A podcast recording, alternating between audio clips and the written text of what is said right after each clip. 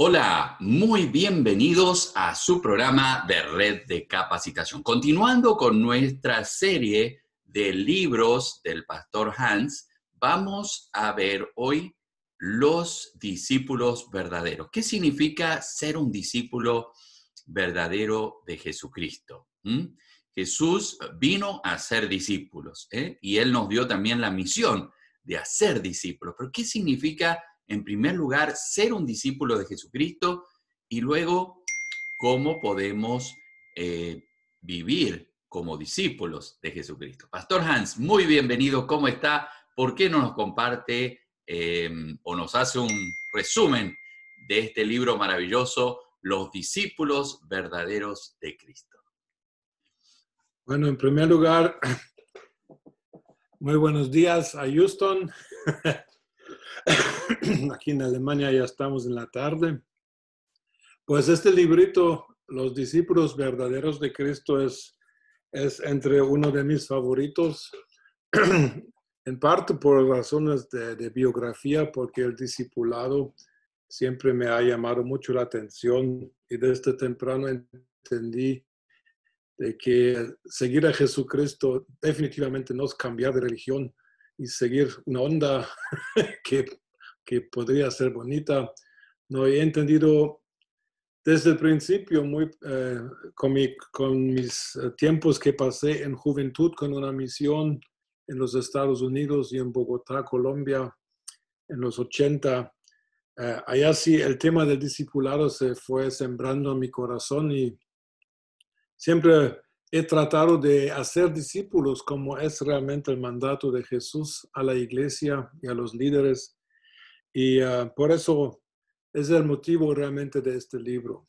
Ahora, cuando hablamos de discípulos en términos generales, tenemos que ver que el discipulado tiene que ver, está íntimamente ligado con el concepto de multiplicación.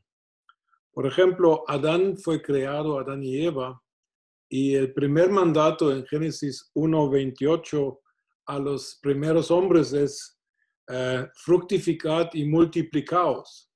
O sea que desde el principio la idea, el diseño divino había sido la idea de multiplicación. Entonces, eh, claro que eh, Adán y Eva pecaron y, y, realmente cumplieron el llenar la tierra, porque hoy estamos eh, acercándonos a 8 mil millones. Mas, sin embargo, no se llenó la tierra con lo que Dios quería, porque Dios quería que la tierra se llenara de personas que estuvieran a su imagen, a su imagen, a su semejanza, igual como Adán y Eva fueron creados perfectos al principio, y el pecado destruyó o mejor dicho, interrumpió este plan de Dios. Entonces, eh, Dios decide resolver este problema enviando el postrer Adán o segundo Adán, que es Jesucristo, así se le llama en 1 Corintios 15, 45. Y vemos en la vida de Jesús que Jesús como postrer Adán, no solo él vino a recuperar el problema de la culpa del pecado. Claro, eso también fue su misión principal. Pero Jesús también actúa como el primer Adán, porque muy temprano en su vida pública, Él se multiplica, pero esta vez lo hace por, eh, por nombrar a los primeros dos apóstoles. Y entonces Jesús desde el principio da a conocer, yo sí tengo algo que dar que es valioso, pero no quiero quedarme con eso, sino que quiero que se multiplique a través de otros. Y cuando Jesús em, se va al cielo en Mateo 28, tenemos la orden, ir y hacer discípulos a todas las naciones. Entonces Jesús a los apóstoles les dice lo mismo que él había hecho. Dice que yo vine como Adán, me multipliqué y ahora y ustedes también se tienen que multiplicar haciendo discípulos a todas las naciones. Y este principio es el principio del discipulado, de que alguien que haya recibido algo de parte de Dios, que no solamente use la bendición o el don o lo que sea que tenga, sino que mire de dónde se podría invertir para que este don se multiplique. Así que em, pastores deberían em, engendrar pastores, porque naturalmente pastores no engendran ovejas, sería contra la naturaleza. y entonces apóstoles deberían engendrar más apóstoles, y así, y cristianos deberían engendrar más cristianos. Entonces, esa es la idea, porque la visión de Dios no ha cambiado.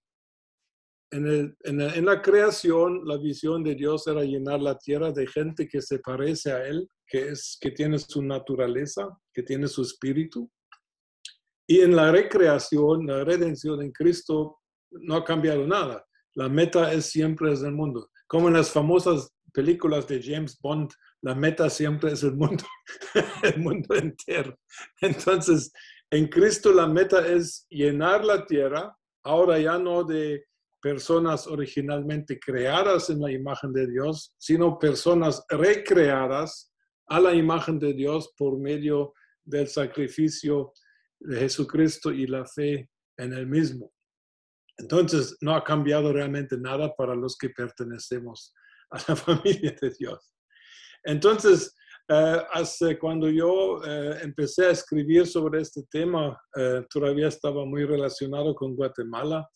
En Guatemala tenemos una cifra alta de evangélicos, pero lo que Guatemala solo es un ejemplo, lo mismo se da en África, lo mismo se da en varios países del mundo de que sí puede llegar a tener una cantidad grande de cristianos que confiesan a Jesucristo como el Señor y Salvador, pero lo que cambia el mundo no son más cristianos, sino más discípulos. Porque según las estadísticas que tenemos, el mundo eh, calcula unos de alrededor de 32, 33% de cristianos, pero eso incluye todos los cristianos de todas las fracciones y denominaciones. Y la, pregunta también es, ¿por qué será que después de dos mil años no, no, haya, no haya más cristianos? Ahora en, Guatemala, en el 2013, en eh, se llegó eh, la cantidad de protestantes al 40%. Pero yo conociendo a Guatemala, por ejemplo, me di cuenta de que la, la calidad del cristianismo en muchos no es la calidad de discípulo.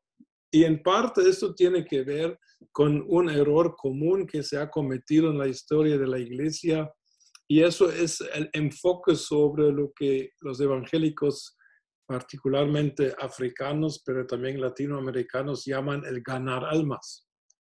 Incluso hay un versículo que el, el que gana almas es sabio.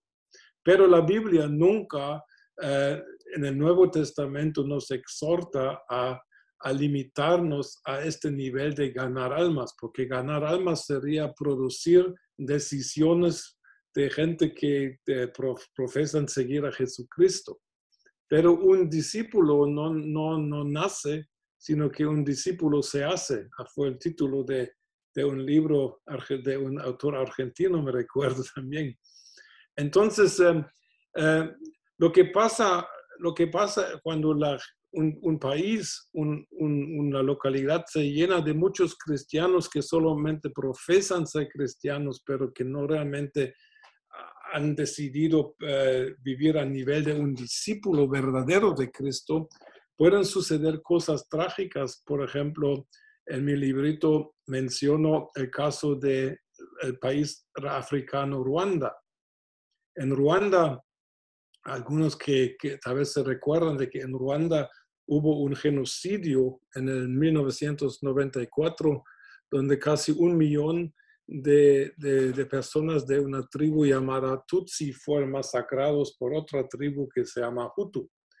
Entonces, esas cosas han sucedido siempre en el mundo, pero Ruanda lo interesante fue que eh, en las décadas antes de este genocidio, empezando en la década de los 20 del, siglo pasado, hubo un avivamiento tan grande en estas partes de África del Este que se convirtieron miles de miles de personas, se crearon miles de miles de, iglesias Y em, entonces, ¿cómo es posible de que en un lugar donde cientos, miles, miles, miles de personas se habían convertido a Cristo, se terminen eh, prácticamente masacrando los unos a los otros?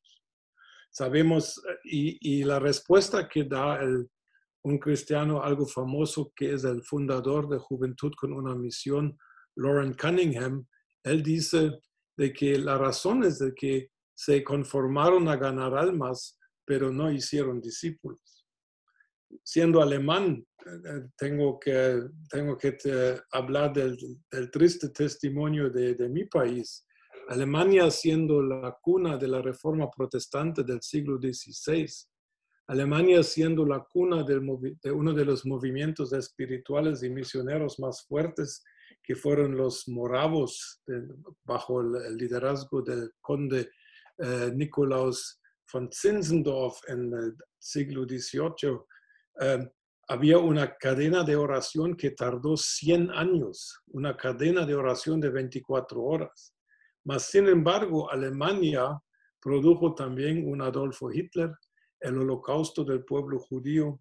Entonces, eso es lo que pasa cuando hay mucho cristianismo a un nivel que no es realmente discípulo, sino que es un nivel nada más de haber creído en Jesucristo. Y la diferencia entre un cristiano, entre un creyente en Cristo y un discípulo es sencillamente la entrega a los caminos del Señor. Porque el discípulo no tiene su fe como algo que ha añadido a su vida, sino que su fe ha llegado a ser su vida. O sea que el Evangelio no fue añadido a una vida presente y ahora la, no sé, la enriquece o la mejora, no. De que el Evangelio llega a ser la vida de alguien que realmente profesa ser discípulo. Un, creyente nada más piensa en sí mismo, uno que nada más es creyente en Jesucristo su horizonte solamente llega a, lo que serían la satisfacción de sus propios, su, propio bienestar y sus necesidades básicas y que Dios le haga un milagro, etc. Y muchas iglesias se han conformado a este nivel de espiritualidad, de que si de vez en cuando, o tal vez muchas veces, alguien se, se levanta la mano y dice que acepta a Cristo y si hay unos milagros por aquí y por allá, sanidades y liberaciones, muchos se han conformado a este nivel de cristianismo, pero este cristianismo siempre está en peligro de extinción y de autodestrucción, porque el único cristianismo verdadero que tiene el poder para multiplicarse y que tiene el poder, y eso es lo importante, para penetrar a una sociedad a, punto de que la sociedad empiece a adoptar los valores del cristianismo. Este es un cristianismo a nivel de discípulo. Discípulos se multiplican, discípulos multiplican realmente el reino de Dios en el lugar donde Dios les ha puesto. Y entonces tenemos muchas cosas de, de, que hablar que ha impedido de que realmente el discipulado se fue, se fue desapareciendo del, de, la, de la iglesia.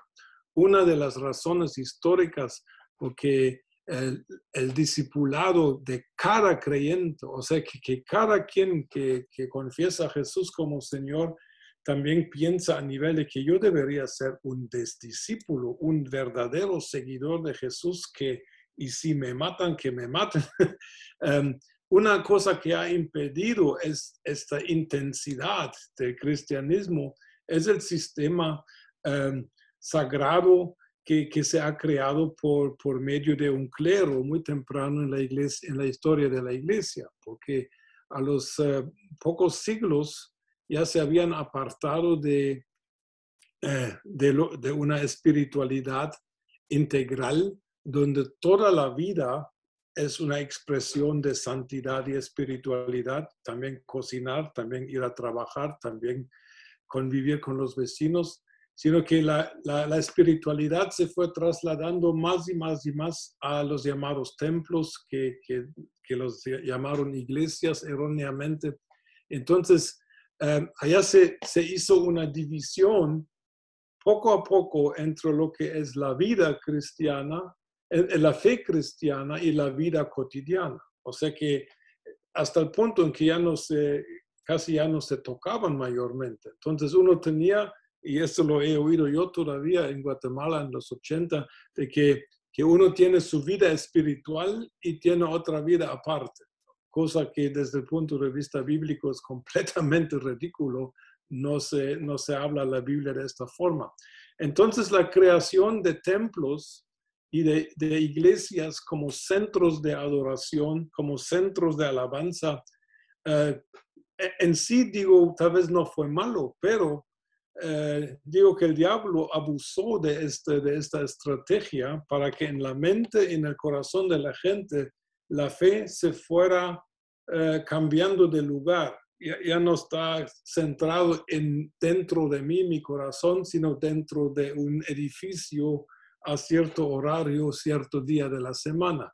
Eso ha sido un desarrollo muy peligroso y hasta el día de hoy se encuentran cristianos que, que, son muy disciplinados en ir a, sus templos, muy disciplinados a asistir a sus cultos, etcétera, etcétera, o a convivir en la iglesia, pero están igualmente disciplinados en maltratar a, a la mujer y a los vecinos y a engañar con los impuestos, etcétera. Entonces, esa está la hipocresía, la cual eh, Jesús realmente condenó a los fariseos. Se puede, se puede pasar a la vida de cristianos si nosotros no realmente nos quedamos con un corazón de discípulo. O sea que esto fue una cosa que impidió el desarrollo del discipulado a nivel más general en todos los cristianos. La segunda cosa que se hizo, por supuesto, fue la creación de un grupo de, hermanos que eran separados de los normales creyentes y se, el término sería la creación del clero. O sea que el clero fueron los, el, sacerdocio que se creó, que, que, hasta el día de hoy no entiendo cómo pudieron crear un sacerdocio que no fuera un sacerdocio universal, como lo expliqué en mi tercer libro, sino que un sacerdocio de, un, de unas personas muy selectas, muy particulares, muy especiales, y, y a, estos sacerdotes de repente tenían um, una función que la Biblia realmente no, no, les daba. Entonces, por eso tenemos la confusión hoy um, de qué es un sacerdote. Pues. En, ciertas culturas un sacerdote es un cura que es, es, el jefe de una iglesia católica o ortodoxa o otra, y el pastor que es el jefe de una iglesia evangélica. Y todo esto son términos que la Biblia ni siquiera usa para los líderes de la iglesia. Pero ese es otro tema que no me voy a meter a eso mejor. El, el hecho es de que la creación de un grupo de, dentro de la iglesia que eran como más especiales que la gente común, creó un sistema piramidal de liderazgo, creó la idea en los que no son sacerdotes, aunque todos eran sacerdotes según la Biblia, pero eh, la mentalidad fue cambiando de que hay liderazgo, hay clero, están los obispos, los, los, los sacerdotes, y nosotros somos el pueblo común. Y entonces poco a poco el pueblo fue delegando las responsabilidades de cada creyente a nivel de sus líderes y esperaban que los líderes se ocuparan de, lo que es vida espiritual, de lo que es espiritualidad, lo que es el manejo de los cultos, etcétera, etcétera. Entonces, ¿qué pasó? El creyente común y corriente que no tenía algún título de liderazgo o otro título distinguido, ¿qué fue haciendo? Fue concluyendo, bueno, yo no soy, entonces, entonces el discipulado a nivel general se fue muriendo. Y eso se fue muriendo hasta tal punto de que la iglesia eh, entró y toda Europa entró a lo que se llama la edad oscura, que fueron siglos, siglos de, de, profunda oscuridad espiritual, por lo menos en Europa, a partir de los siglos 7 para el siglo XVI más o menos. Y esto fue por qué? Porque los, el cristianismo, las iglesias, ya no producían discípulos, sino nada más producían creyentes y después, que es lo último que voy a mencionar en cuanto a factores que han destruido el discipulado verdadero, es el sistema sacramental, porque en el sistema sacramental eh, uno nace de nuevo por medio del sacramento del bautismo, por ejemplo. O sea que no hay necesidad de una conversión consciente y personal, sino de que si uno recibe los sacramentos de no sé cuál iglesia, no importa, automáticamente es parte de la iglesia, sacramentalmente eh, recibe el Espíritu Santo y la llenura y el efecto es, yo lo viví, yo, yo fui bautizado en la iglesia católica, yo recibí la primera comunión a los ocho años, a los trece años fue mi confirmación, es cuando supuestamente uno recibe el Espíritu Santo, y a los trece años yo salí de la iglesia ateo. ¿Por qué? Porque el sistema sacramental es, no, no contiene vida. Y, y, no ni, ni, culpo yo a las personas que tanto que reciben los sacramentos, sino a la instancia que enseña que el sacramento es un sistema bíblico. El bautismo, no, si solamente meto una persona en el agua, eh, eso no hace el cambio de vida. El cambio de vida es una decisión. Un cristiano tiene que ser bautizado después de haber recibido a Cristo. Un cristiano tiene que ser lleno del Espíritu Santo, todo eso, pero no en forma sacramental, o sea que una forma en que yo no tengo que emplear una fe propia mía, donde yo adquiero todas estas preciosidades que Dios tiene para mí. Todos estos fueron factores históricos que han realmente impedido un discipulado verdadero, tal como el Nuevo Testamento lo realmente eh, lo, lo, tiene pensado en el diseño de Dios. Entonces, eh, después de esta breve introducción, um, quisiera hablar un poquito, unos minutos más. Todavía hay tiempo. Amén, hermano. Eh, quisiera empezar a hablar de lo que realmente significa ser discípulo de Jesucristo. Y allá en el, Nuevo Testamento nos da ideas bien claras. O sea que en primer lugar, un discípulo es por la palabra matetes en el griego, es alguien que aprende a vivir de otra persona. Y, lo importante es el término vivir. Las iglesias que yo conozco y yo como pastor he cometido el mismo error, porque así somos, cometemos errores. Muchas iglesias han malentendido el discipulado por eh, aprender hechos, aprender teorías, por aprender versículos de memoria, que no es nada malo. El problema es que si, si el aprendizaje es un aprendizaje nada más teórico, de conocimiento bíblico, de conocimiento histórico, em, eso en sí no cambia la vida. Y los discípulos de Jesucristo no aprendieron de memoria la. Yo, yo no, no miro eso. Los discípulos de Jesucristo, los primeros doce, no aprendieron eh, las leyes del Talmud o, las 600, eh, 613 leyes que sacaron los fariseos de, de la ley de Moisés.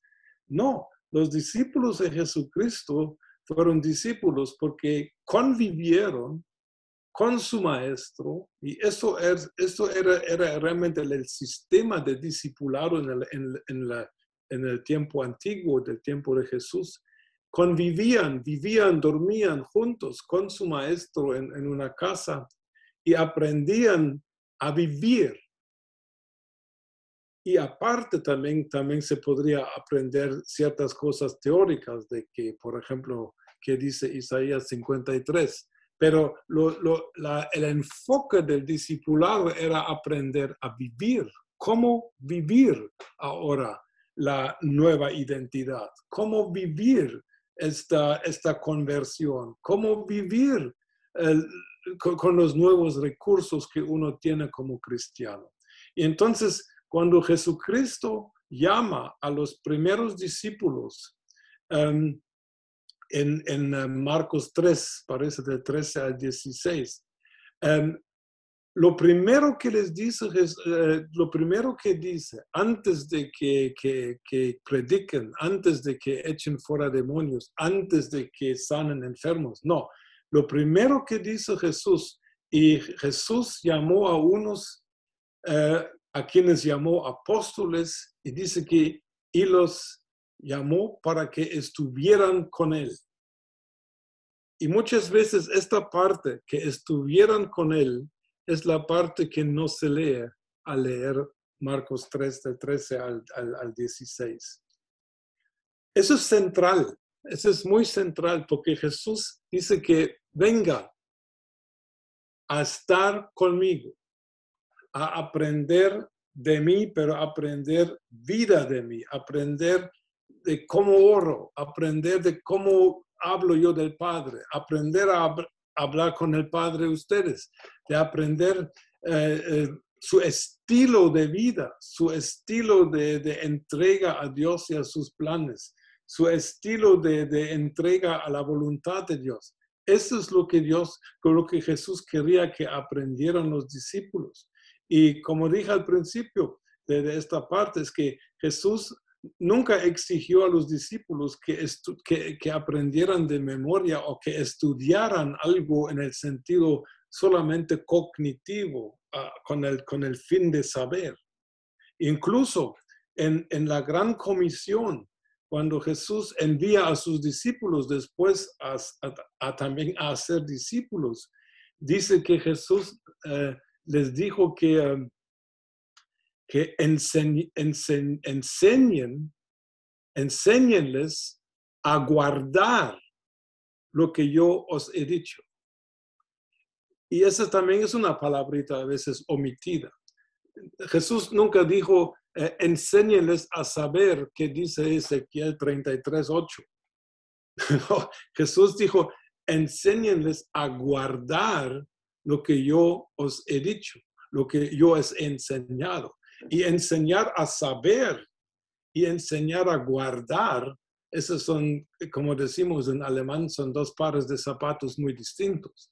Y entonces aquí está la clave de que, que en muchas iglesias que hemos cometido este error de parte de los de pastores y, y líderes, de que hemos enfocado demasiado en enseñar a saber y se nos ha olvidado el aspecto de enseñar a guardar.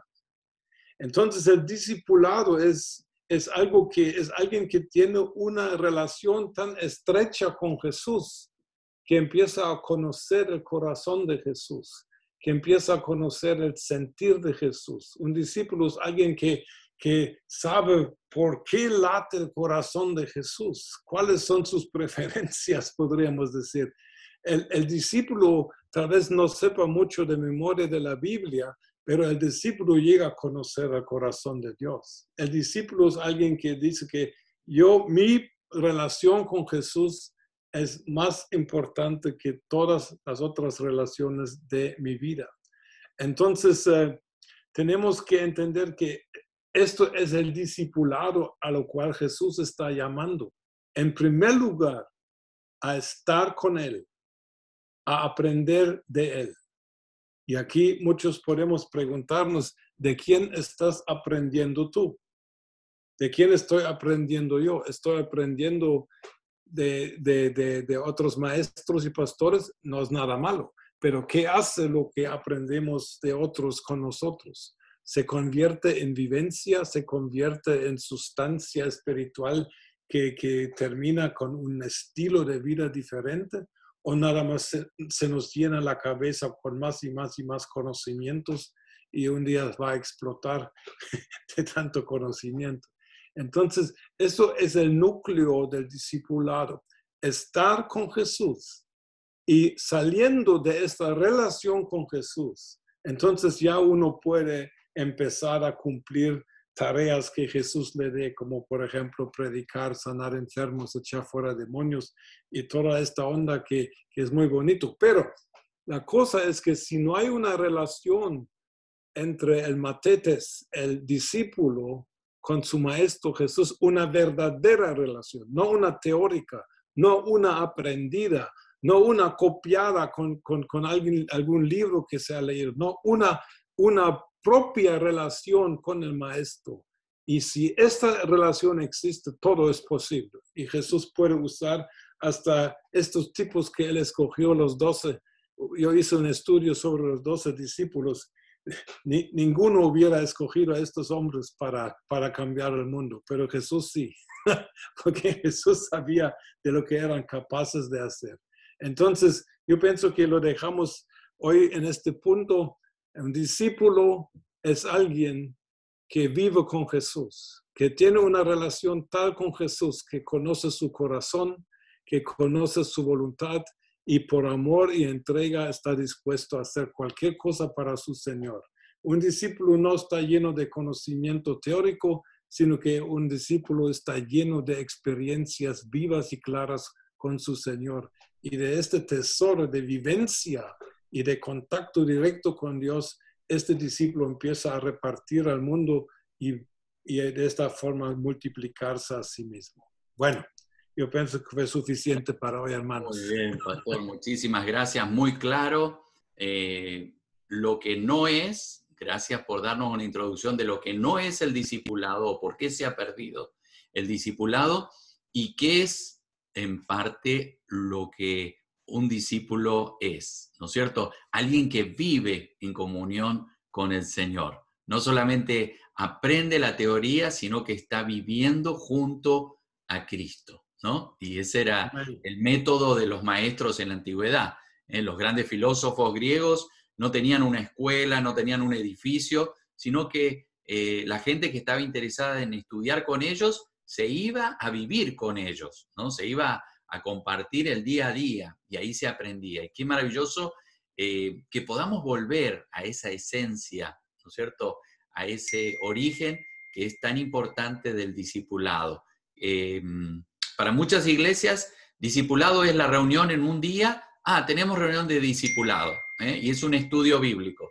Pero discipulado es convivir, ¿eh? convivir con un nuevo creyente y verlo crecer, ver, verlo aprender a orar, aprender a leer la Biblia, aprender a, evangelizar, aprender a adorar, todo eso. Pero vamos a profundizar un poquito más en nuestro próximo programa. Muchísimas gracias, Pastor Hans, y muchas gracias a ustedes por seguir estos programas. Si tiene alguna pregunta, tiene alguna, algún comentario, déjenos saber. ¿eh? Allí vamos a dejar nuestro correo electrónico para que nos pueda hacer consultas. Si usted está interesado en este libro, también ¿eh? Eh, le invitamos y le motivamos a que pueda tener este libro para usted y formar discípulos en su iglesia. Usted como pastor, como líder, es necesario que le enseñe a la gente cómo ser discipulador.